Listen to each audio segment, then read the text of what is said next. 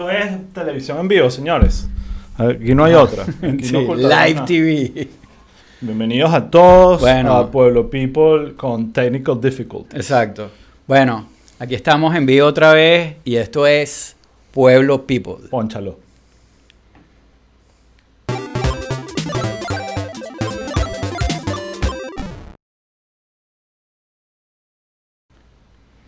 Osvaldo Graciani. Raúl, ¿cómo está Estamos la cosa? vuelta aquí. Aquí estamos en. Pueblo People, la Ligadito Live. Ligadito Live. Sí, con... Esa debe ser la marca que deberíamos Exacto. registrar. Ligadito live. Me Eh, gusta, me gusta. Bueno, Mira, gracias a todos los que se están sumando. Disculpen por los detalles técnicos, pero siempre es divertido este tema en vivo de arrancar y ver cómo va quedando la cosa. Sí. Eh, avisen como siempre, en verdad apreciamos demasiado que ustedes son nuestra ayuda para saber si se está escuchando bien. Aquí están Sí. diciendo excelente audio, así que perf- bien. Sí. Osvaldo quiere usar un plano digno de Kubrick. Eh, ojalá fuese eso, y, y creo que es todo lo contrario Kubrick, Sí. lo, que, lo, que, lo que es mi talento audiovisual. Sí, creo que hay que pedirle perdón a la gente que está oyendo esto por Spotify y Apple Podcast. Que o- oyen todas estas cosas que están pasando y que no las están viendo. Bueno, esa es la consecuencia Sí. de, de solo escuchar, pero Sí. la, el Pero a nosotros que nos gusta solo escuchar. Es- yo escucho Pueblo People, yo no lo veo. Sí. O sea, bueno, ahorita lo veo porque estamos aquí. Pero, Claro, eh, exacto, no te estás viendo ahí en la, en la cámara. Eh, pero bueno, gracias a todos los que se están sumando. Déjame leer aquí unos nombres a Ricardo Figuera, Andrés Gómez, Tamara Fuemayor, Reiner Otto, que está escuchando con audífonos desde el- mm, en Bluetooth desde el trabajo. ¿Dónde trabajas tú? O sea, ¿En qué parte del mundo vives para estar trabajando a las 8 de la noche, hora ET? Nada, eso debe ser California. ¿no? California, puede ser, exacto. sí. Sí, sí, totalmente. Eh, aquí está Víctor Raúl, Anselmo, mucha gente que obviamente eh, nos ha- mm, como que ya viejos conocidos que nos encanta tener en el Son, grupo. son los panas. Así que bueno, ya saben, avisen si empieza el delay raro, que a Raúl le encanta Sí. meter en, en- en un rato el delay de audio o, la, o cualquier Sí. detallito técnico. Sí, exacto, nos echan una mano por ahí. Entonces, Pero bueno, bueno, vamos a hacer housekeeping rápido. Arranca con el housekeeping. Eh, por favor, los que están aquí, que nos están oyendo por YouTube, eh, si no se han suscrito, no entiendo. O sea, por favor, suscríbanse, prendan la campanita, eh, acuérdense que están invitados a comentar y, y sobre todo a participar en este live chat, los que no lo están, no lo están viendo eh, live. Lo estamos haciendo todos los miércoles a las 8. Todos los miércoles a las eh, 8 de la noche, los que- hora Miami. Los que nos oyen por Spotify y por Apple Podcast, que como Osvaldo y yo normalmente oímos. Tú oyes el, el podcast después de que grabamos y eso. Siempre, sí, Ah, fíjate. sí. Sí, Eso es una buena práctica. Sí.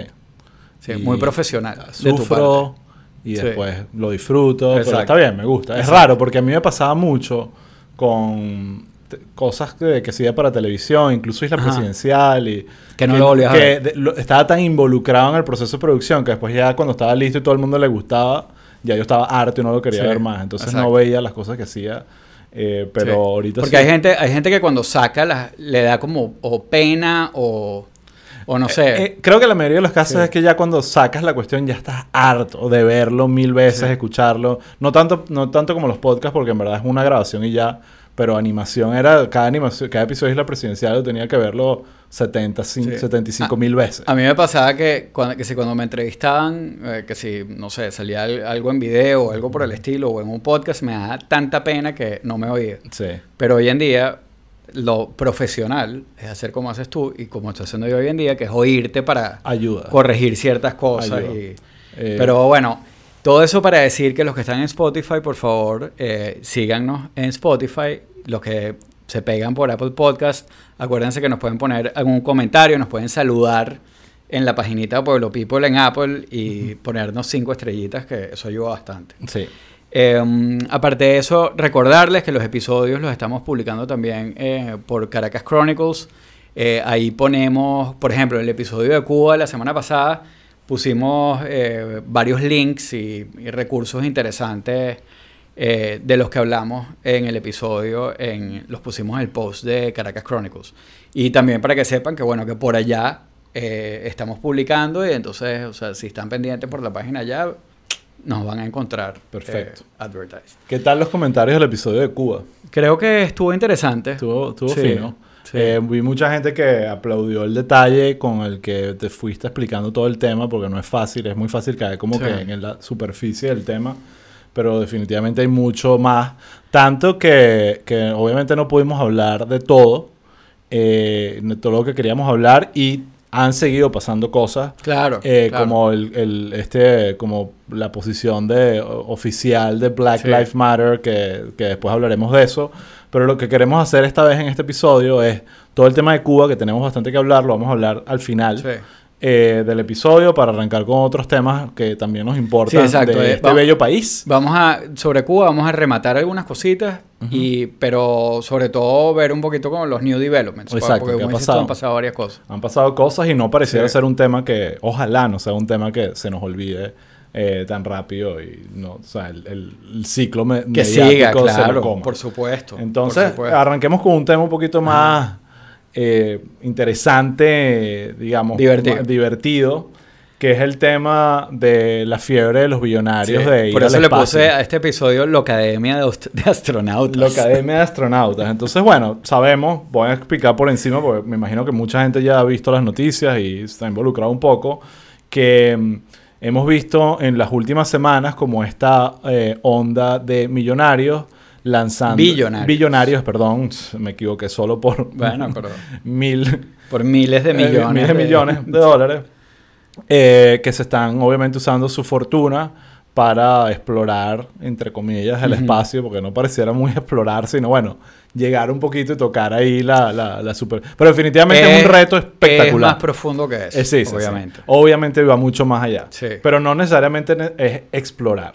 Eh, pero en todo caso es maravilloso y creo que los tres nombres que tenemos son Elon Musk, que él no es por ahora que quiere ser el protagonista de él ser el que está montado en la nave y volar, pero veremos qué pasa No, en el futuro. el- Elon Musk va a ser el que va a llegar más lejos, va a estar más tiempo y todo eso. Sí. O sea, eso va a ser así. Eh, pero, pero, Pero- él, dices tú, él como persona. De como billonario. Exacto, pero él va a ser el que se va a lanzar al espacio No. o es su programa. No, no, en su programa, o sea, un poco lo que tú estabas diciendo, son eh, eh, Richard Branson, el de Virgin Galactic, eh, eh, Besos de Amazon, y su cohete se llama Blue Origin. Blue Origin, ¿Cómo se llama la compañía de Besos? No, es Blue Origin, Eh, la eh, compañía eh, de besos y el cohete se llama Sher Sherbo. una cosa Ah, yo, yo pensé que era que el, cohete se llama Blue Origin. No, la Y compañía. se llama Elon Musk que tiene SpaceX, que es la que la que ha sido más exitosa comercialmente, Claro.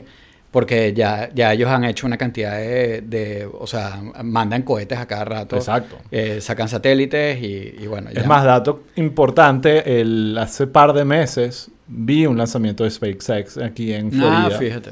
Y es impresionante. Eh, y había, había, estaban mandando eh, un equipo al espacio en ese momento. Eh, pero es eso, no era Elon Musk en, Sí, en la nave, sí. era, eh, era su compañía mandando, en este caso creo que personas a la estación espacial. Claro. Eh, Pero y- sí, yo, eh, exacto, ellos ya están haciendo Es esto, comercial, son los pues. que están más avanzados en Sí. verdad.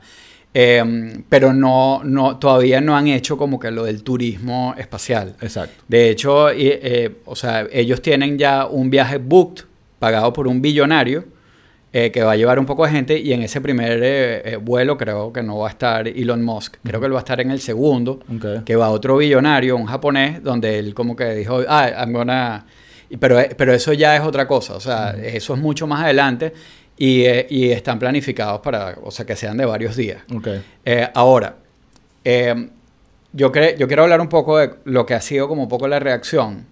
Ya va, pero contemos Ajá. primero qué pasó. Creo que hay que hablar de los eventos rapidito. Dale, pues. Branson, ah, hace más o menos una semana aproximadamente, de repente 10 días, fue el primero que, que lanzó su nave, que era como, no quiero entrar en, tú probablemente sabes más que yo, pero no era un cohete como tal de propulsión, era más un- un- una, una nave tipo avión No, sí. súper poderosa Eh, que tenía el cohete attached, ¿no? O sea, ellos tienen el, el de, el de Branson que de hecho, o sea, esto, esto no es como que los billonarios dijeron, tengo la plata y la Mañana. semana que viene quiero... Exacto. No, no, Que estos son proyectos que años. tienen casi 20 años o Sí, más. sí. Eh, de hecho, el, el, el de Branson fue uno de los primeros que, como más e- exitosos.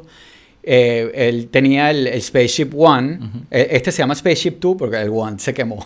o sea, o- o fue una tragedia sí. y eh, hubo un accidente hace tiempo donde se murió gente y todo. pues. Pero básicamente el de, el de Branson es, es, un- es como un avión. O sea, tiene alas, vuela, planea, es como un shuttle chiquito. Y de hecho no, no despega con cohetes Exacto. Sino que lo sube un, o sea, es como Otro una- avión. Lo sube otro avión, uno que se llama el White Knight, lo suelta a como a 50 kilómetros de, De eh, del, del suelo y, y ahí despega y con su mismo cohete sube, después baja y, a- y vuela y, Y aterriza. aterriza. Exacto. Eh, el de- es parte de la clave también, de que toda esta movida es de claro. Claro, eh, que es, es- es la clave para que sea eh, profitable. Pues. Exacto. Eh, ya eh, la compañía de, de- de Elon Musk lo estaba haciendo así y de hecho el de Jeff Bezos también es re- reusable. Sí. Eh, sí, que es impresionante. Ahorita quiero hablar porque, obviamente, con, con el caso de Branson, a pesar de que todo fue muy interesante y fue como un publicity stunt, co- contrataron a Colbert para hacer la transmisión, a Sí. Steven Colbert. Al final lo que ves es un avión aterrizando, pues no es algo como que wow. Claro. Pero ver No, estas y, y naves. también, y también una cosa importante, que es que eh, Branson llega, sube a 86 kilómetros. Ujú. Eh, entonces, todo el tiempo han hablado como, no es que le dieron la vuelta, hicieron una órbita ni nada, es suborbital. Sí. Y mm, eh, 86 kilómetros lo llaman como que the edge of space, porque hay como dos líneas donde se considera que estás en el espacio. O sea, no hay ni siquiera como consenso sobre Sí. eso. Pero hay una que es más aceptada que la otra. La, la- la primera es 80 kilómetros eh, del nivel del mar y la segunda es a 100 kilómetros. La más aceptada es la de 100 kilómetros. Sí. Pero Branson subió 86 Ujú. eh, en su bicho. Entonces tú lo que ves en verdad es como un avión volando súper alto y sueltan y vuelan, eh, ¿sabes? Gravedad cero un ratico. Que la gravedad cero también es como. No necesariamente es una ilusión, pero es parte del movimiento. Es un, un- un tema ahí difícil de explicar, pero no es que literalmente estaban en gravedad cero. Bueno, claro, exacto. Exacto. Es como que el, El avión el mientras avión volaba y caía. Exacto. Exacto. Crean como una Sí, sí. especie de ef- efecto y, y, ojo, Sí. a ojos de ella, en la experiencia como tal es gravedad cero. Tú ves los videos y Claro, brutal. pasándola bien. O sea, Brutal. como no, no, no, no, es increíble. Sí. Eh, y en cambio el de Jeff Bezos sí llegó más arriba, llegó como a 107 kilómetros, entonces pasa la línea como más oficial, eh, pero igual se dice que están como, todo el tiempo lo dicen the edge of space, es como la, la forma, eh, tú sabes, menos complicada Sí. de decir que bueno, que no es que estaban haciendo órbita, pero, pero estaban Sí. ahí. Pues. Y, la, y la manera en que fue, porque lo de, no sé exactamente, pero lo de Branson, desde que despegan el avión hasta que aterrizan es un buen tiempo. Claro. Hay todo un proceso. Sí, porque tiene que llegar a la altura. Tiene que llegar a la altura Exacto. y la experiencia es como más larga, la- toda la experiencia, no, no la, la de Sí. flotar es bastante corta, Exacto. pero en cambio la, la de, la de Jeff Bezos fueron 11 minutos desde que ah, despegó hasta que cayeron otra vez. Es una experiencia súper rápida Exacto. y, y como que muy dinámica. Pues tú ves, en verdad yo quedé Claro, impresionado. el de, el de Besos ellos era un cohete reusable también que suelta una cápsula. Ellos van en la cápsula, no hay piloto, es todo, ahí no hay nadie manejando, todo está controlado a distancia. Pero el, pero el cohete, Ajá. el, el falo Ajá. del cohete, Sí. aterriza y, o sea, es reusable Es también. ru- eh, eh, quiero Pero- contar un poquito la experiencia bueno. porque ayer vi el lanzamiento, lo vi con mi hijo, con, con, con, con Valerie. y, y, por cierto, no sé si era porque estaba con mi hijo, qué sé yo, nunca me di cuenta de la analogía del falo que después era obvia. En, durante toda la experiencia de ver el lanzamiento, No. no, me pasó por la cabeza ni una vez. Así Mira, que soy una persona ok, te voy a decir una cosa. Yo puse un botón Saludable. aquí en, el- en nuestro Stream Deck Ujú. que dice ahí. ¿Qué ¿Lees ahí? No leo. Bueno, en nuestro Stream Deck puse un botón que dice dildo. Sí. Así que si están viendo la cámara en este momento, les vamos a enseñar Dios que mío. cómo, Wow. cómo tú no viste eso y Bueno, pensaste porque- que es un pene volador. Bueno, primero porque tengo 42 años. No. Y, No, y, y no te segundo lo- porque no estaba disfrutando demasiado del evento completo. Porque realmente me pareció espectacular. La, toda El- la, el pene volador. despliegue, el pene volador. Porque Primero, eh, yo que le paro a eso, except- exceptuando a nuestro podcast, estaba súper pendiente de, la, de, de cómo manejaban el tema de cámaras. Y es increíble cómo tenían cámaras, no sé, en, en- en algún tipo de, de balloons o algo así, porque las tomas que agarraron fueron increíbles del cohete despegando y después del cohete aterrizando me, te deja Qué, loco. qué hermoso todo eso que cuentas. Yo lo único que veía era un pene volador. Bueno, ya sabes, y bueno, y de seria. hecho, de hecho, en el momento que lo vi, lo que pensé fue en la, en la película de Austin Powers, que después se volvió como la referencia, porque Sí. como Jeff Bezos es pelón, era como Doctor Evil Sí. y, y era todo ese chiste de que It's lo- it looks like it's flying. Entonces decían que si este peanuts y Sí. tipo vendiendo, o sea, eh, eh, eh, ese chiste. Aquí, aquí ponen todos esos billonarios ¿No te molesta espaciales. tener este falo aquí en el medio todo el tiempo? Lo quito. No, no, no me molesta. Aquí, aquí, para ver, ¿dónde está?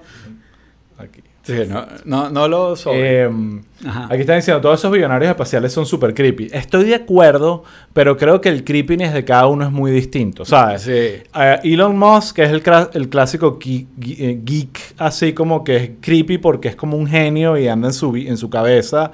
Yo creo que Jeff Bezos es como que una persona muy talentosa en los negocios que le llovió tanta plata que lo distorsionó y lo convirtió en este personaje que lo hace creepy. Y sinceramente Branson no me parece tan creepy, me parece más como un, un viejo que le gusta vivir No, la vida y Branson ser es un loco de metra. Un loco de metra y le ca- y- y Lo es que como- pasa es, es es que- como el sí. mejor en marketing. Lo que, ¿sabes? pasa, lo que pasa es que aquí vale la pena la conversación de, de la reacción de la Exacto, gente. vamos para allá, exacto. Este es el tema más pueblo Ajá. people. Ajá. Ajá, háblame de eso. Ok, mucha gente ha reaccionado a esto. Bueno, obviamente... Háblame eso mientras tengamos el, el falo en el medio. Cuéntame. Exacto. Oye, no puedo ver para allá porque veo el, el- el bicho y... Ajá. Eh, o sea, ha- hemos visto como dos reacciones eh, de, de- ne- como negativas hacia esto. La primera es como con tantos niños muriéndose de hambre en el mundo, eh, estos tipos empiezan a... Tienen como un pissing contest de quién llega al espacio y... ay, ¿sabes? Sí. Eh, con ese dinero se pudiera hacer bla, bla, bla. Eh, toda esa cosa. La segunda Ah. reacción es, es al cohete de besos, que evidentemente es un pene, que a mí me parece que es raro porque tiene la forma, pero el tamaño es como el cohete más chiquito. No, pero ¿por qué si haces esa forma no lo haces más grande? Porque es- no, nunca fue la intención de que hagamos un pene gigante. porque bueno, pero es que parece un pene gigante. Bueno, porque así son los cohetes. pero- pues. O sea, bueno. ahí te- eh, creo que la mayoría de los cohetes, si te vas a, aquí al Space, al Kennedy Space Center, que está, es súper fino, además es- vale la pena porque está, los galpones de Blue Origin están ahí, Claro. ah, por lo menos algunos, y ves todo azul. Está SpaceX y está la Es NASA. increíble. Todo junto. Qué Todo, cool. todo es, como que un, Sí. un molde de cohetes. Sí, en cambio- y ahí todos esos cohetes, Sí. la mayoría parecen unos penes de distinto a... Claro.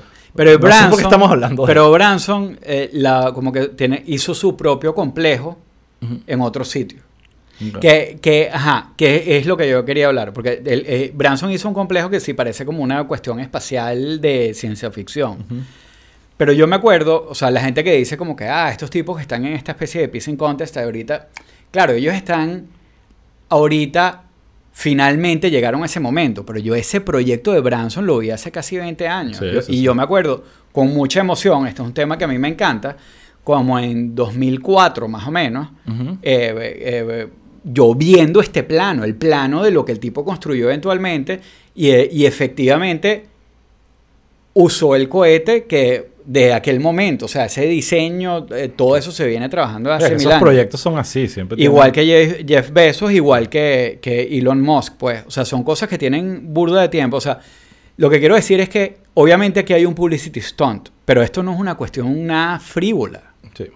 Eh, de no, hecho, pero yo creo que el approach del que piensa eso, creo que es simplificar el objetivo. Ellos creen que, que- que esto es solo un millonario queriendo cumplir con su sueño de la infancia de llegar al espacio. Y cuando digo es eso y más, mi argumento no es que no es eso. Obviamente ellos quieren y es un tema personal. Yo quiero, cuando yo era niño quería ir al espacio, tengo todo el dinero para hacerlo, aquí estoy haciéndolo. Pero la verdad es que detrás de todos estos proyectos, de alguna u otra manera, hay muchísimo potencial económico y generador de empleos y de abrir una industria nueva que ahorita pareciera ser solo para cinco gatos que tienen eh, billones de dólares, pero así es que funciona todo. Y a lo largo de la historia, aparte de lo que han dicho, es que la industria de la aviación empezó así. Empezó antes, los primeros aviones era pura gente con billete la que podía montarse en esos aviones, de resto todo el mundo en barcos. Por supuesto, estoy seguro que en esa época decía, bueno, ese- estos millonarios que están ahí gastándose su dinero en estas naves espaciales que te llevan a Londres en seis horas, no sé, Eh, en vez de estar, ¿sabes? Como que ese argumento, y, y así estoy seguro que, estoy seguro, aquí estoy ya inventando para dejar aclarar, que cuando se inventó la imprenta, las primeras imprentas fueron unos millonarios y que dame acá, quiero una para mí para Claro. empezar a imprimir mis libros de mi locura. Pasa con todas las grandes invenciones que necesitas a alguien que fondee y siempre te das cuenta que es una combinación de dos grandes elementos, militar y gente con billete. Básicamente Claro. eso es el- el- y- entre esas dos cosas, por lo menos- el desarrollo de la humanidad Sí, está muy yo, yo creo que también el punto de mucha gente es como que, ajá, pero, pero ¿para qué ir al espacio? O bueno, hay muchos problemas en la Tierra, whatever, pero ¿para qué ir? ¿Qué es lo que hay allá? Porque también hay una cuestión muy de, eh, o sea, por la Guerra Fría, de que eh, es solo la luna. se impulsó la, la- la carrera espacial que en verdad al final fue como que, ajá, ¿quién llega primero? Y llegamos y eso murió ahí. Y, ajá, pero ¿y los minerales? ¿O qué era lo que iban a hacer con aquello? Sí. Eh, no había razón, no había otra razón más que ganarle a Rusia. Entonces, entonces queda como un poco eso. Yo creo que, que hay ese sentimiento, pero es una industria multi, pero multi, multimillonaria eh, que tiene muchísimo potencial y de hecho, bueno, o sea, es un celular, lo que estamos haciendo hoy en Todo. día son una cantidad de cosas que dependen de satélites en el espacio y de, y- y de todo Y esto. todos estos tipos no solo que van a lanzar turistas, obviamente hay un lado comercial de todas estas iniciativas. No, no, no, es que el lado, el Es- lado ahí es es donde está la plata. O sea, una de las cosas que yo estaba... Lo demás es marketing. eh, una de las proyecciones que yo estaba vi- viendo que era interesante porque, o sea, todo, todo ha sido muy limitado porque... eh, o el tema de la exploración del espacio, que es como lo que la gente ve como, como con más ojos de, ajá, pero ¿para qué llegar hasta allá? Pero hay un lado como más útil del espacio, que es, bueno, lo- el tema de los satélites y, todo y todo, Sí. eh, eh, o sea, inmediatamente, porque el tema de la exploración espacial, bueno, ya veremos si es que es un tema de minerales o, bueno, simplemente, ¿sabes? Get around their neighborhood, Sí. eh, pues, o sea, pero, pero estaba viendo una de las proyecciones, una proyección interesante que leí en Bloomberg, eh, eh, dice que, o sea, ahorita hay como 3.400 eh, satélites alrededor de la Tierra. Y que, o sea, la, la proyección que tienen integrando a la, a la industria privada esto, porque antes era solo como que los gobiernos, y los gobiernos tienen un interés más que, que está más centrado en temas de seguridad y de espiar al de al lado y, y todo eso. Este, pero que la proyección es que en la próxima década vamos a pasar de 3.400 a entre 50 y 100.000 satélites orbitando la Tierra. Wow. Eh, Eh, o sea, Es- es y, y eso, eso significa... Eso no lo van a subir Eso los rusos. significa internet en todo el planeta. Eh, o sea... eh, Que nos va a espiar con 5G, Que los no- chips que nos metieron en la vacuna. que nos todas esas van a espiar. Bueno, una de, de- de- de- eh, algo interesante lo del espionaje que, que hablaban en, eh, no sé, un artículo que leí justamente del tema de, de, bueno, de, cómo ha avanzado todo el tema de los satélites y eso, es que contaban que, que un chamo haciendo OSINT, o sea, investigación así en internet, eh, que un chamo que sí, en, en grad school, eh, que está dedicado como que a buscar eh, silos nucleares o de armas en, en el mundo a través de satélites, imágenes satelitales. Y el chamo como que desarrolló una fórmula para hacer como que un scan eh, de la Tierra eh, utilizando las herramientas que están disponibles para, para, para revisar. Y el tipo encontró como 120 silos de potencialmente armas nucleares que estaban haciendo en China. Wow. Eh, en- o sea, eso, un chamo, claro, bastante conocimiento técnico y eh, sabiendo usar las herramientas adecuadas, pero un chamo desde su casa, básicamente, desde la universidad. Eh, si, si te vas a, que si los 60, eh, o, el, el- el principio como de la carrera espacial, cuando empezaron a poner satélites, había satélites como para espiar al enemigo, eh, que tomaban fotos, pero no tenían cómo transmitir las fotos a la Tierra. Entonces lo que, lo que hacían era que soltaban el rollo, básicamente, como que mandaban el rollo para la Tierra. caída libre. Y en caída libre, y aviones trataban de atraparlo. Wow. Imagínate esa operación. Y me da risa porque donde lo leí decía que increíblemente lograron atrapar un par. O sea, Sí. obviamente era algo que no servía. Sí. Pero imagínate tú, o sea, pasar de eso a que hoy en día desde tu casa tú puedes Entiendo. ver cuántos silos. Sí. nucleares está haciendo este, China, pues.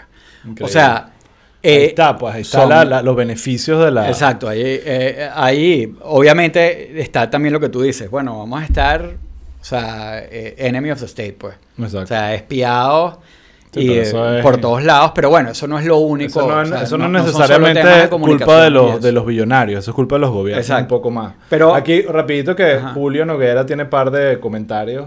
Uno es, ¿cuál es la obsesión de Branson con Virgin? Super creepy.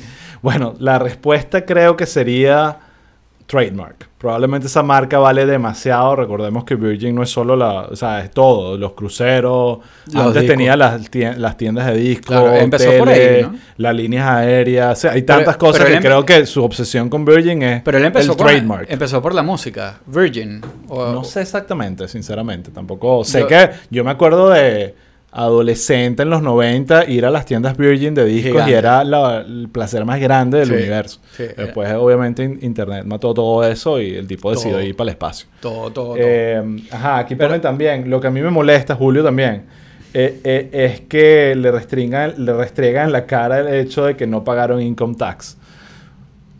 Bueno, son dos temas distintos, pero entiendo la frustración que estos personajes no paguen income tax y tengan plata para ir al espacio. Pero también veo como absurdo que, que digan, no, no voy al espacio porque no pagué income tax y creo que la gente lo va a ver como, Sí. creo que esta, eh, la cabeza de estos personajes está en otro lado.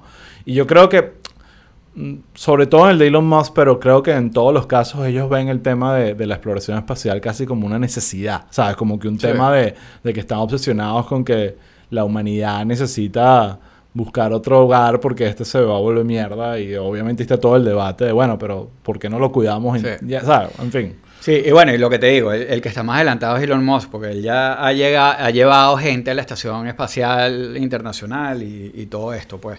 Eh, yo estaba viendo, hay un tema para mí, cuando estábamos hablando de lo de la Luna, que, que era como, bueno, ajá, la Guerra Fría, ¿quién Aquí llega confirman primero? que sí, Virgin empezó con música en los 70. Eh, volviendo a lo de la Luna. Ujú.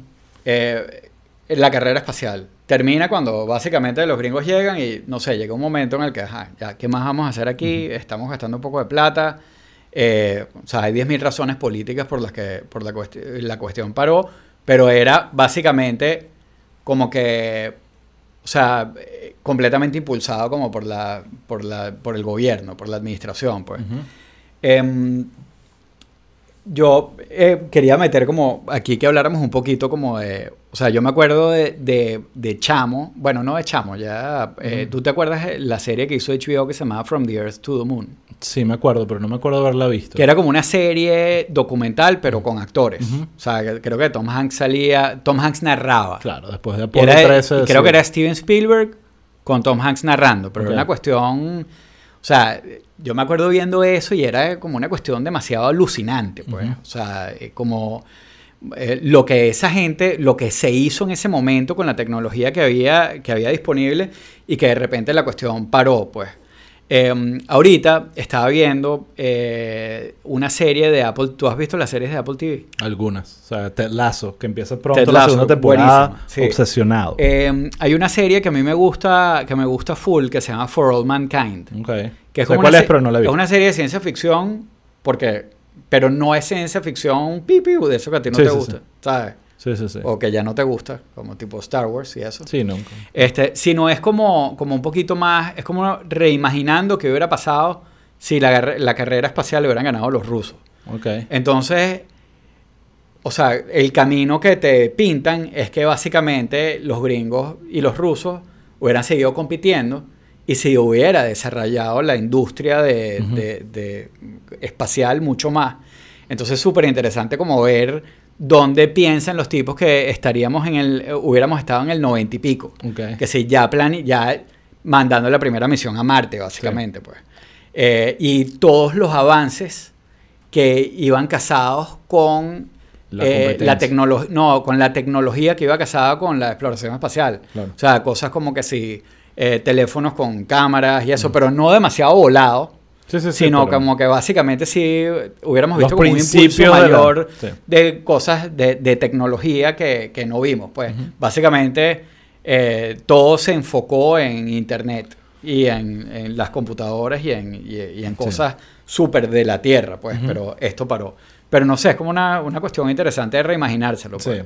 Y yo creo que de alguna forma lo que pasó en, aquí en Estados Unidos con la NASA es un poco el, el- eh, como la- de repente no fue la transición más rápida, pero fue la transición natural de un momento que el Estado diga, ok, ya es momento de que la empresa privada siga con esto, ¿sabes? Sí. Y, y es, lo, es como que de alguna forma me, me parece como el- un buen ejemplo de un capitalismo funcional. Es como Claro. que, el, o sea, el Estado tiene que fundar y el gobierno tiene que fundar este proyecto porque nadie lo puede pagar para arrancar. Unos cuantos años después, es como que ya tú ves la NASA diciendo, ¿sabes qué? Sigan ustedes y nosotros Claro. te contratamos a ti para que Sí, nos exacto, ayudes a llevar gente. contratistas. Y, Y- y si hay competencia, Y ojo, y es que la, y la NASA sigue en sus cosas, pero Claro. utilizando a, esta, Sí. a, a- a estos aliados en, en objetivos comunes. Eso me parece Y si hay increíble. competencia, y claro, y, y- entonces ahora hace más sentido también el mismo Space Force, Sí. que también una serie de Netflix, está divertida, tiene cosas chéveres, más o menos. Eh, pero yo me puse a ver qué, qué fue el Space Force que fundó Trump. Eh, obsesionado con Sí, tu Trump, sí, vale. sí. Ajá, no, no, no, no, pero, pero bueno, también para no abandonar el tema del, del Space Force, que ahorita se hace como un poquito más relevante también. Sí. Eh, y me pareció interesante que hace un mes les dieron una base en Cape Cod. Tienen una base que, que es del Space Force. Y Space Force eh, hay como 4.000 personas que trabajan en esa broma. Sí. O sea, Pero- básica- pero- básicamente lo que ellos hacen ahorita es como, o sea, como no tienen naves espaciales ni nada de eso, eh, lo que hacen todo el día es monitorear satélites y ver que sí, sí, los están espiando y cosas por el estilo. Ahora, pregunta en serio porque es que no me acuerdo. ¿Esto fue un día Trump inspirado dijo Space Force y no había ningún plan? ¿O este era un plan que venía de antes no, y eso- Trump se montó eso, y dijo... eso "Ok, es un buen punto, eso es un buen punto. Trump sí se obsesionó un poco, pero ya el plan existía. Obvio.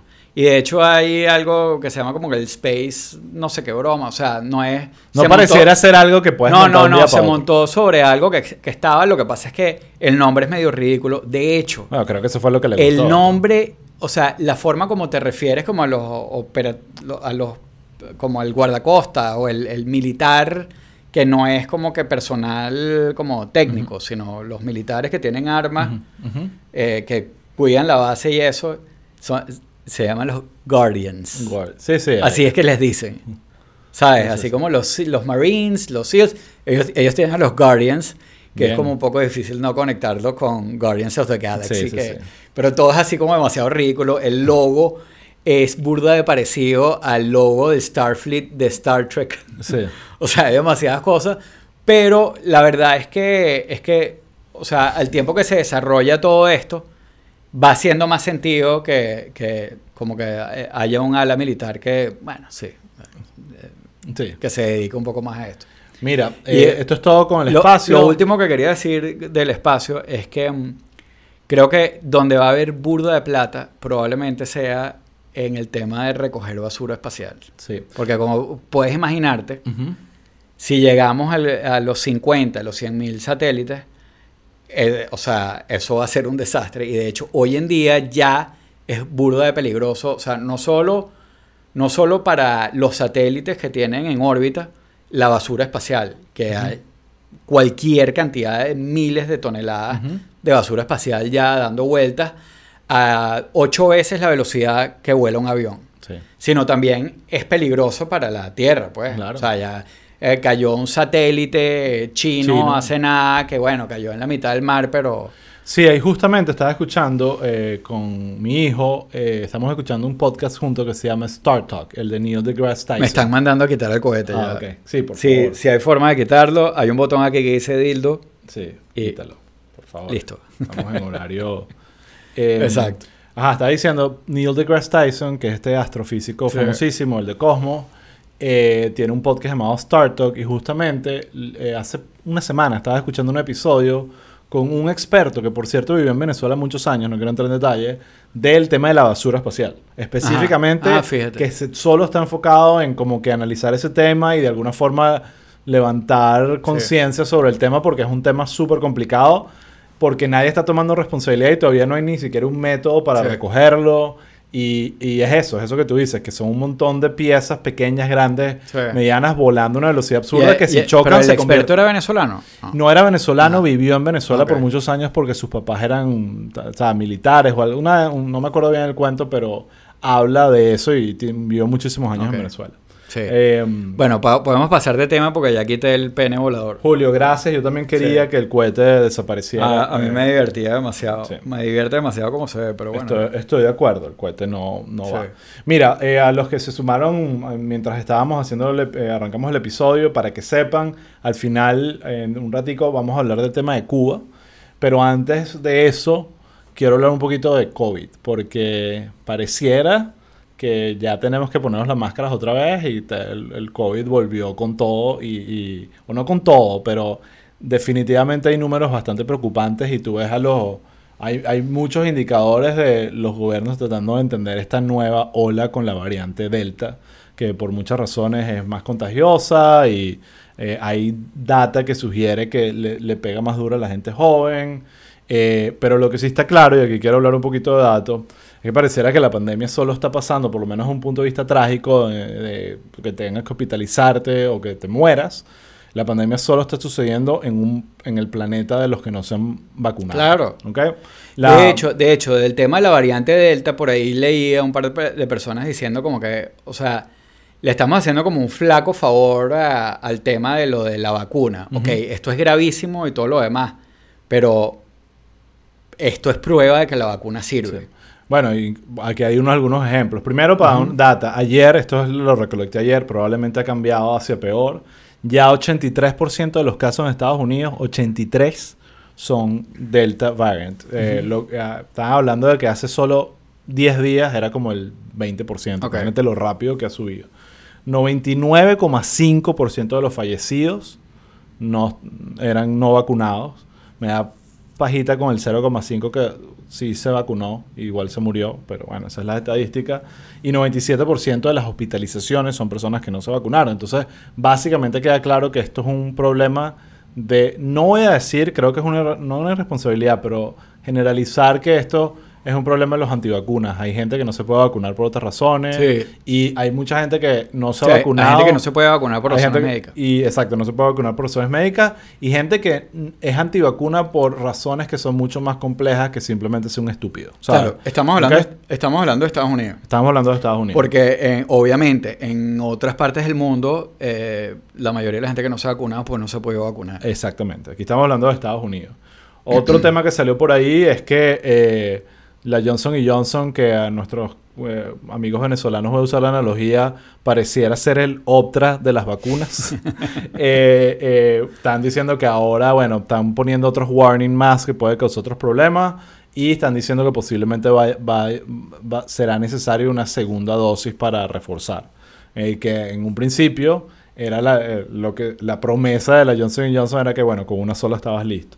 Otro tema importante es que incluso ya están preocupados que lo- todas las promesas económicas de Biden están afectadas porque sienten que este surge y este summer puede estar muy complicado y ya, ya hay algunos estados empezando a echarse para atrás con, o em, a reintroducir algunas restricciones y algunos, eh, o sea, muchos temas están otra vez en on hold.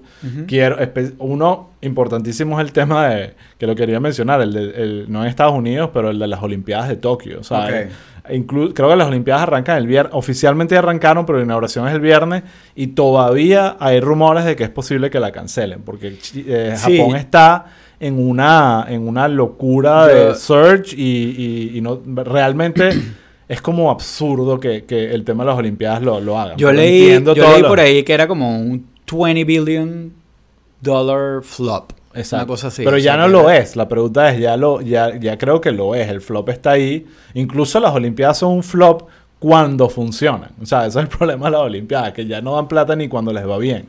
Eh, pero había, no me acuerdo exactamente el número, así que no me crean, pero creo que el porcentaje de personas vacunadas en Japón no llegaba ni al 20%, era como 12%. Una cuestión Wow. realmente preocupante, viniendo de un país que yo siempre he considerado del primer mundo. Claro, pues. pero ellos tenían como un plan distinto, una cuestión filosófica distinta, o sea, era como eh, una estrategia distinta Sí. que en algún momento les estaba ahí que funcionando y aquí está, se les devolvió. aquí estamos. Y eh, bueno, hay otros países que están en crisis. En, en América Latina la cuestión está desatada. Se está haciendo o pedidos para países como Honduras que hagan donaciones porque no tienen vacuna. Entonces, eh, tan, aquí voy, tan grave es el tema, tan grave es el tema del COVID que Hannity, Sean Hannity, el personaje que hemos hablado aquí que es la peor desgracia y que definitivamente es responsable directo de muchas muertes eh, de- por haber dicho todo sobre la vacuna, tuvo que salir a principios de esta semana diciendo, básicamente suplicando que creyeran en la vacuna, que ya eran demasiados muertos y básicamente fue, o sea, se, se echó para atrás de toda la locura y todo el veneno que estuvo escupiendo por esa boca en, por el último año. Y así hemos visto a Mitch McConnell, Sí. que ojo, que él nunca fue antivacuna, de- de- de- debo aclarar, pero fue como calla- que- quedándose calladito la boca para que no se molestaran con él. Salió también diciendo que era absurdo no vacunarse y estamos viendo incluso ahora el Partido Republicano ser el partido pro vacuna. Y todos sufrimos de amnesia y se nos está olvidando lo que dijeron hace que sí, dos semanas. Pero prefiero sufrir de amnesia y decir, ¿sabes qué, Hannity? Bien. Claro, no, bien. Bien por ti. Bien. Estás También haciendo ellos- lo ellos deben correcto. estar viendo que eso se les va a devolver. O sea, Eh, ya políticamente, pues. Sí, el único, por supuesto, republicano, el único, obviamente hay muchos más, pero uno de los republicanos que no, no está muy contento con todas las decisiones es Paul Ryan. Ah, sí. Y eh, eh, Paul Ryan, ¿no? No es Sí. Paul Ryan, sí, se me olvidó el nombre. Paul Ryan. No, el, ahorita se me fue el nombre. No, no, Paul Ryan no, vale. No. Este. Ah, ¿cómo es que se llama? Se me fue. Eh, ah, el que tiene como un tupé. Sí.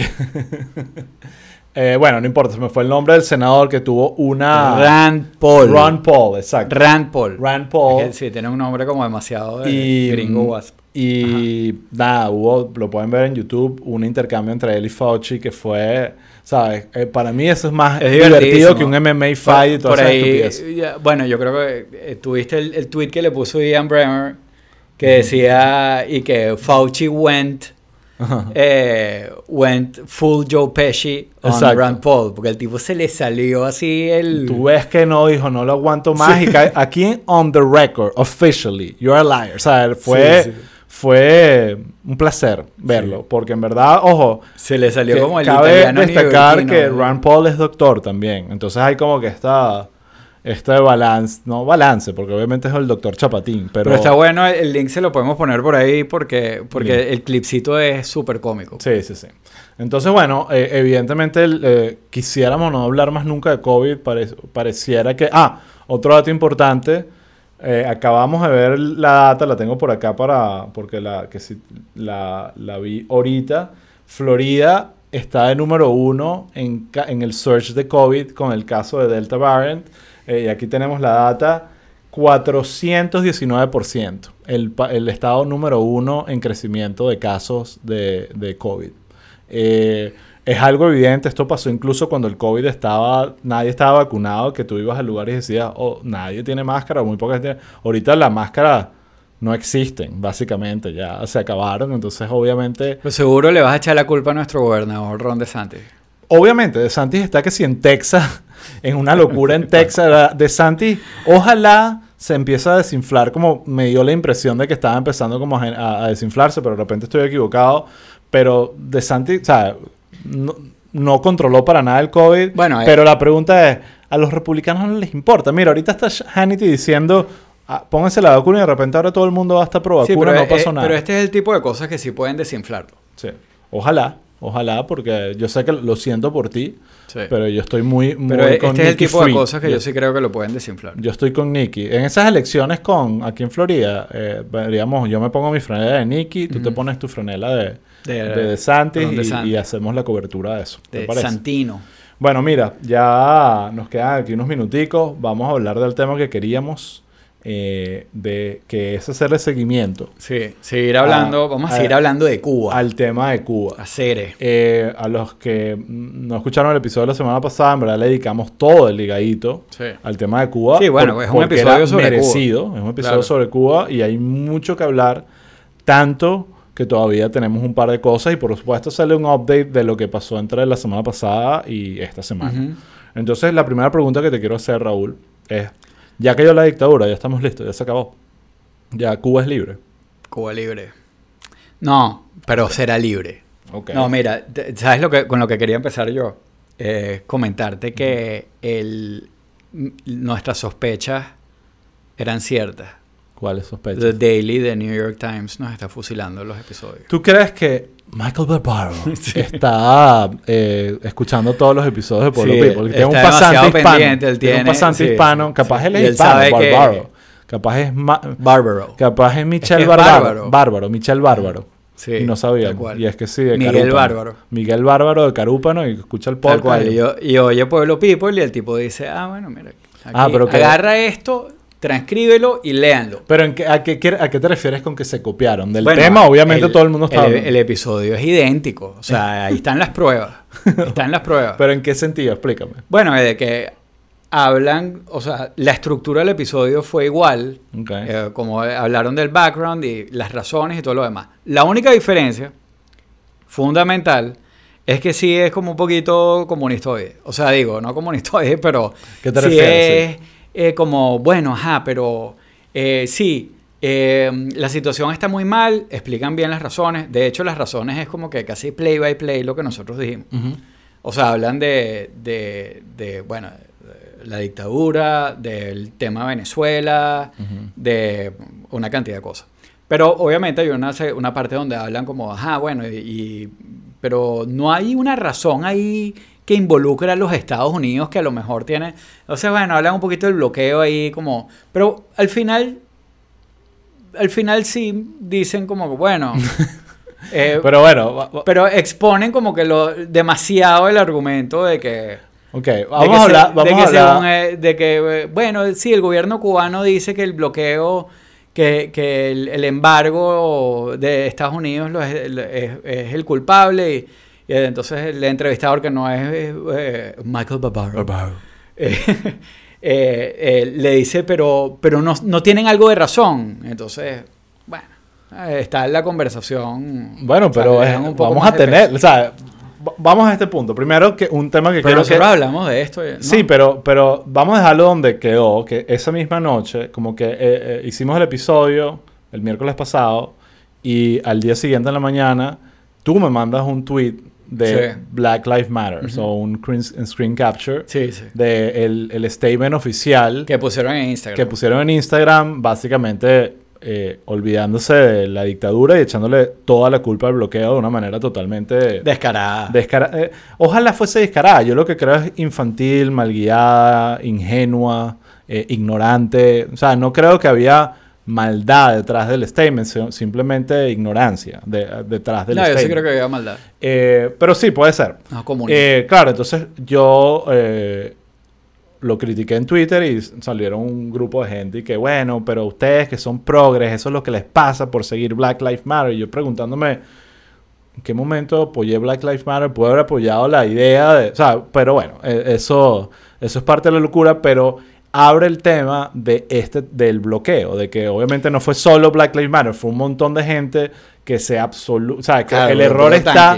El- eh, entonces vi por ahí, no sé si fue eh, eh, Reiner Otto, que está por aquí, exacto, que creo que fue él el que hizo una analogía que dije, que esta analogía me gusta, pero después no me gustó tanto, que fue la de la minifalda y el violador, que esa, esa clásica Ah. analogía de, le estaba echando la culpa que la tipa tenía la minifalda cuando la, la culpa es el violador. En Ah. este caso la analogía, asumo yo, disculpa si la mas- masacro la analogía, es que la, el violador es la, la dictadura cubana y la minifalda es la, el embargo.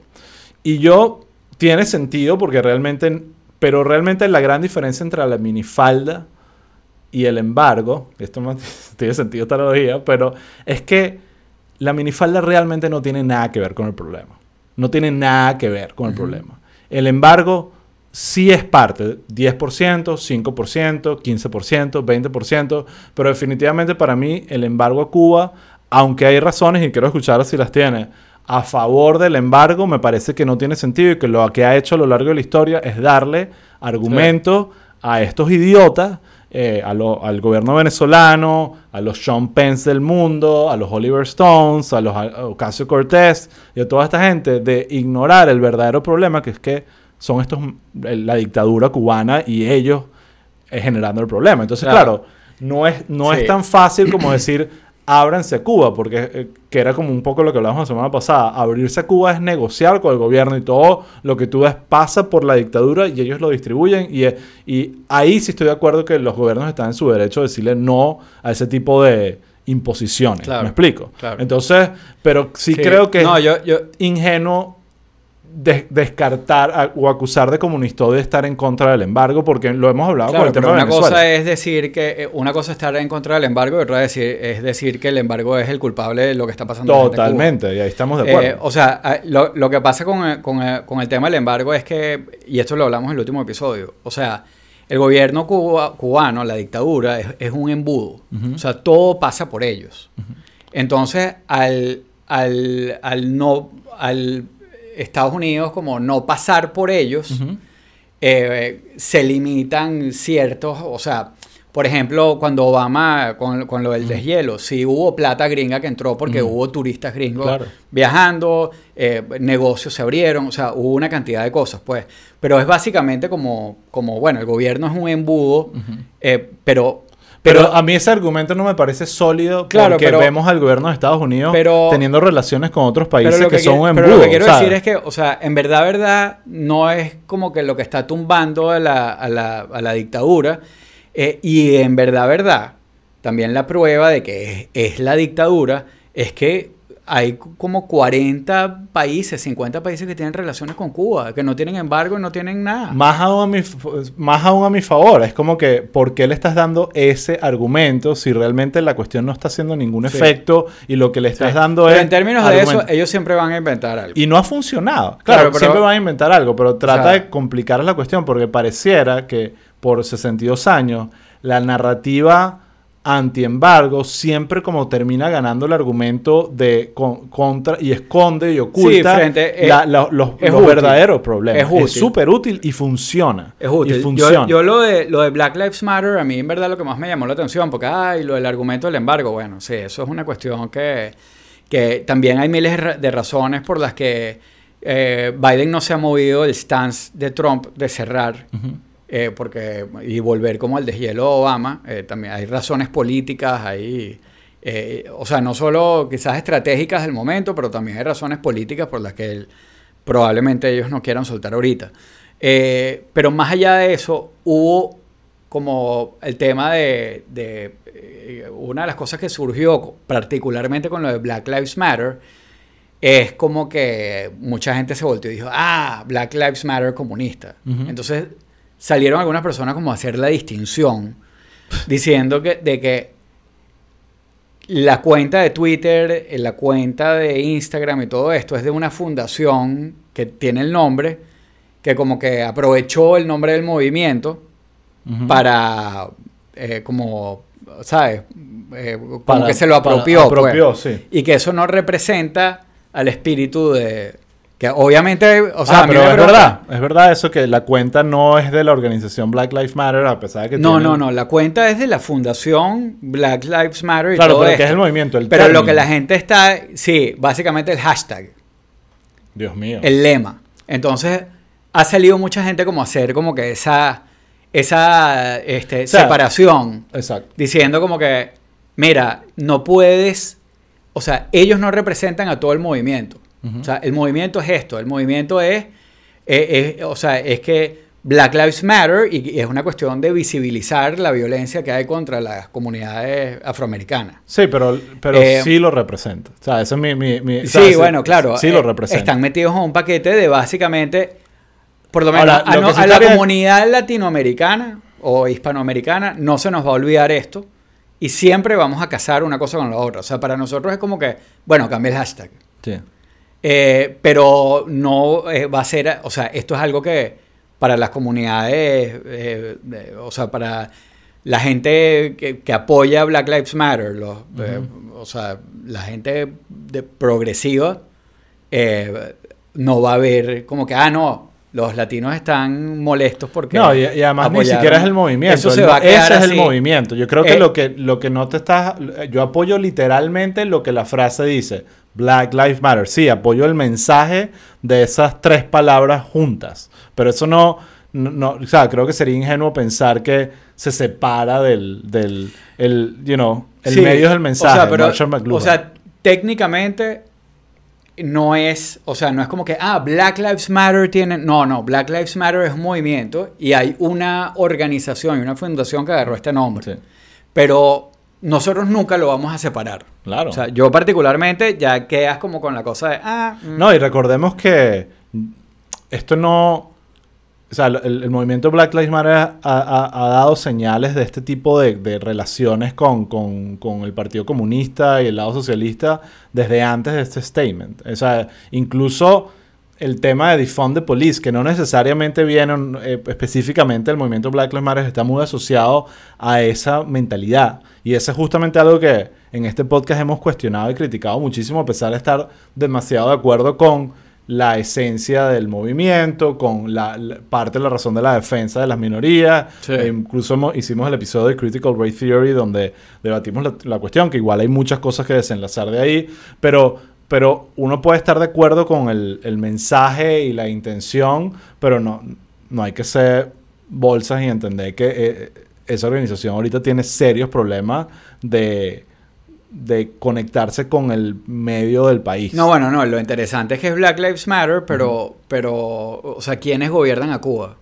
Eh, una familia de blanquitos que tiene 62 años. Por eso que digo que es que es muy, mucho de ignorancia y no de maldad. Sí. Yo- realmente el, de- movimiento y Black de Lives Matter no tiene idea Y de hecho, las comunidades afrocubanas son probablemente las que más... Lo, lo que los conecta... no, solo, no solo son probablemente los que más han sufrido en la isla, sino son grupos, o sea, los líderes, básicamente, de este movimiento son negros cubanos. Sí.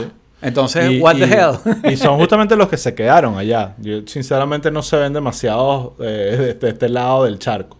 Es increíble.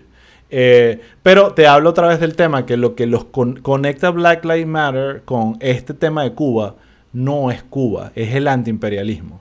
Es el tema de que está en contra de Sí. este gobierno y que este gobierno es el culpable de todo. Y es lo que digo, eh, eh, esa ironía de estas personas de que están eh, molestas porque creen que, creen que Estados Unidos se cree el centro del universo, pero los que no se han dado cuenta es que ellos son los que se creen el centro del universo, Claro. pensando que Estados Unidos influye en todo lo que pasa en el planeta Tierra y que es el culpable de todos los males. Entonces es irónico porque terminan siendo, como dije en el episodio anterior, un poco lo que están acusando de ser, que crees que el mundo es todo lo que pasa alrededor de ti, no seas idiota. O sea, Cuba es mucho más complejo de, de- de lo que está pasando en- en- desde tu punto de vista. Sí. Entonces, eh, Sí. definitivamente es un tema...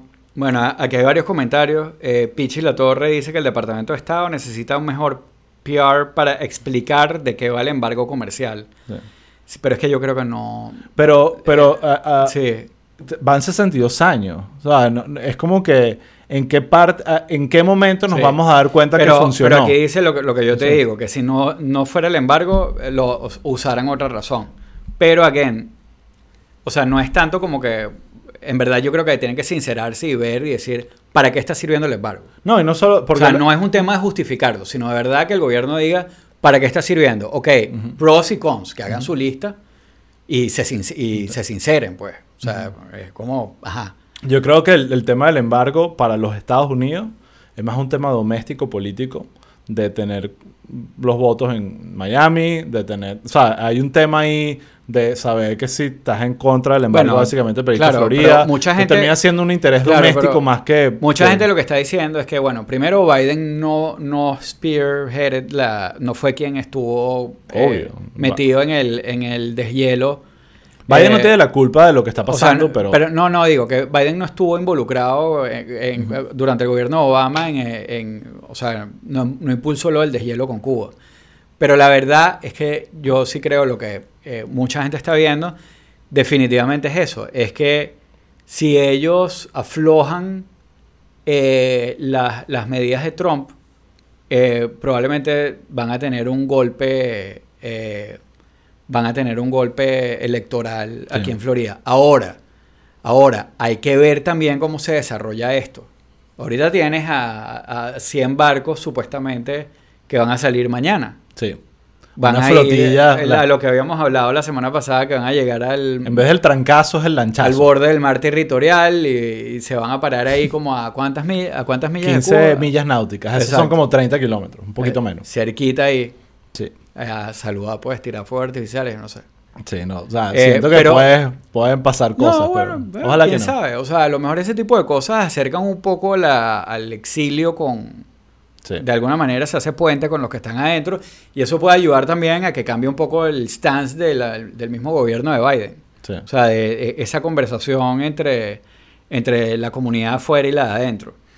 Eh, pero de todas maneras, bueno, o sea, eh, Es, un complicado. tema, es un tema, o una analogía que sí me gustó, eh, la puso alguien por ahí por, por internet o que me gustó más, fue la analogía de que te va a encantar de Britney con Cuba.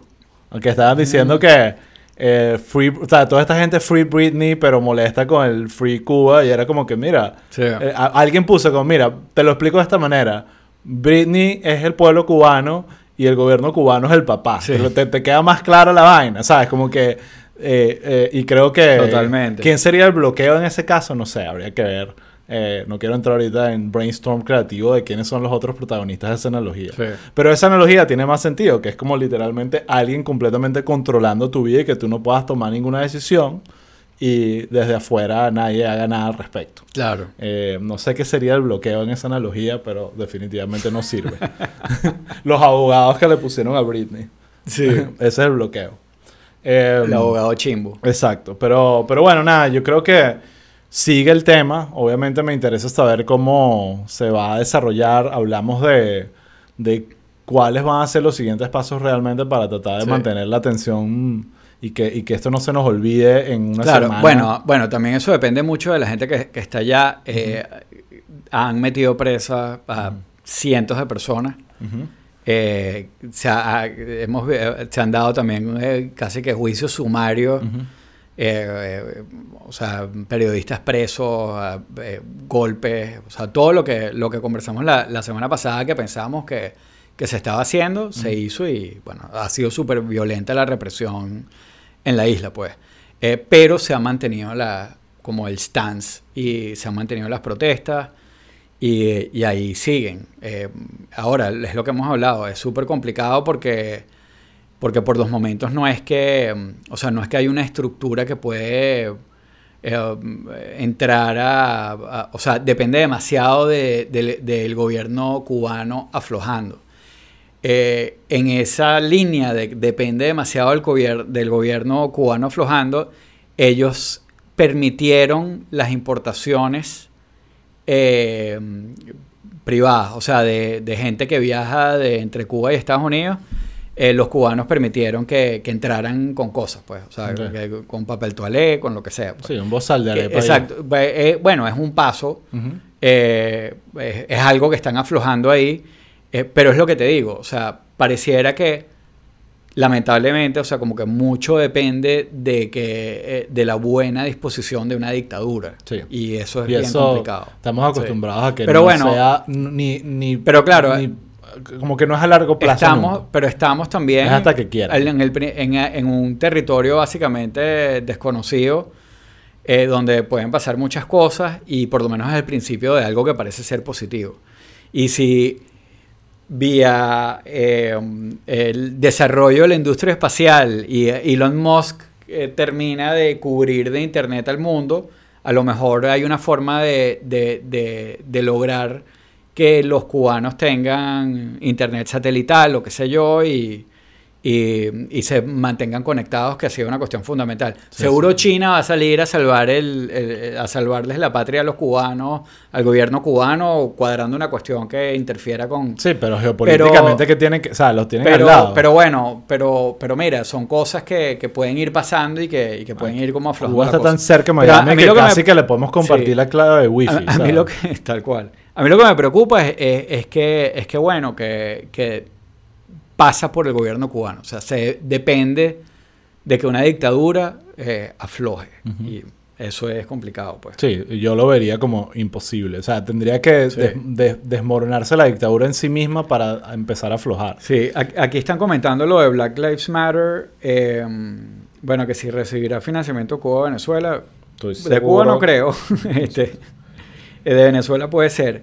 Eh, eh, la cuenta de Black Lives Matter fue fundada por Opal Tometi, Alicia Garza y, y Patrice, que son eh, tres marxistas.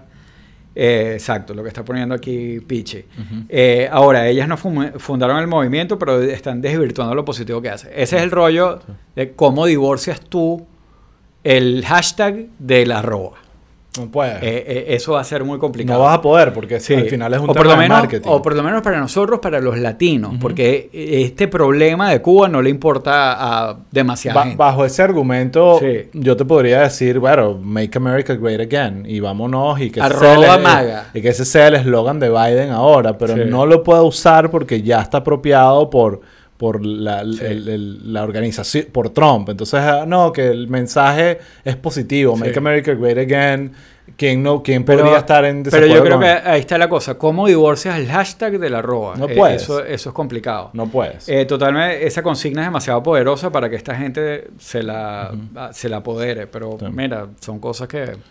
Sí. Bueno, no les fue bien. Yo creo que la reacción incluso no fue positiva con ese statement. Yo creo que ellos No, no, recibieron... sí, sí. Y no solo fueron venezolanos y cubanos en Miami. Hubo, hubo gente de otro No, yo, creo que los statements más poderosos eran de los mismos cubanos. Eh, bueno, ahí yo no sé si tuviste uno de estos artistas eh, hi- hip hoperos, raperos cubanos que no viste un videíto No. Que, chamo, el tipo se tira un, bueno, no, no es improvisado pues, pero se tira ahí un, un rap eh, de protesta brutal. Brutal. También ese link lo puedo buscar para ponérselos por ahí porque, porque increíble. Y le, y le tira directamente que sea a, la, a gente como Black Lives Matter. Sí. Empieza diciendo algo como que hasta Mía Califa nos apoyó y tal. y. Black Lives Matter, no sé qué, o sea, pero ya como actual y engaging con cosas que están pasando en el mundo. Algo que antes era, Sí. para los cubanos, era como lo que estamos viviendo, pero ahora le están hablando al mundo, que eso es... es- Bueno, es también lo la- la- salió Lele Pons defendiendo a... a- a- Ah, eso sí no lo vi. a- o sea, acusando la dictadura y diciendo que... que- Bueno, que- o muy sea, bien, Está muy bien, bien. gracias Lele Pons. Sí. Nos está ayudando que Hollywood, porque Hollywood tiene esa fascinación de pensar que Cuba es un post de Instagram con un carro y un filtro. Un carro viejo y un filtro. Bueno, sí. Bueno, que era lo que hacían los gringos cuando viajaban para allá, Claro. era, era una Instagram, Instagram trip. destination. Exacto. Sí. Eh, absurdo. Bueno, creo que hemos llegado al fin de este episodio. ¿Algo más que quieras comentar? ¿Estamos No. bien? Sé que Eh. Biden hoy tenía un town hall en CNN, así que vamos a en un rato lo veré, a ver qué tal le, le fue ahí. Sí. A ver cómo cuenta el tema del COVID y, y cómo le va, porque siento que a Biden se le está complicando el, el resto del año. La inflación está, eso lo vamos a hablar en otro episodio, lo hemos Sí. hablado, pero sigue complicado, incluso, no sé, pues un año, o sea, el COVID pareciera que es esas cosas que no nos vamos a soltar tan rápido. Sí, bueno, eh, creo que tuvo unos seis meses interesantes y Ujú. positivos para él, pero el resto del año va a ser súper complicado. Bueno, nada, chicos, gracias a todos los que se conectaron. Acuérdense De verdad apreciamos muchísimo Sí. su, su presencia, sus preguntas, sus comentarios, sus opiniones. Y nos Ah. encanta leerlas y compartirlas. Si tienen alguna otra pregunta, aprovechen ahorita que nos quedan unos segunditos. Y bueno, Raúl. Acuérdense de seguirnos por donde... Ujú, Síganos por donde nos oyen. exacto. Importante. Y nada, mándenselo a su mamá, a su abuela, a su tía, seguro... Compártanlo por ahí a, su- a a las personas que le, a sus amigos billonarios, para que vean cómo hablamos de ellos. eh, y, y- Mira, me voy a des- despedir aquí con el... Con el, deja la obsesión ya. con el pene. Deja la obsesión ya, por favor. bueno, chicos, gracias a todos. Esto Sí. fue Pueblo People. Y Eh, pendientes, probablemente el próximo miércoles hagamos otro live también. Exactamente. ¿Ok? Dios mío. Entonces, bueno, Bueno, nada. nada. nos hasta la próxima. Bye. Cortinita.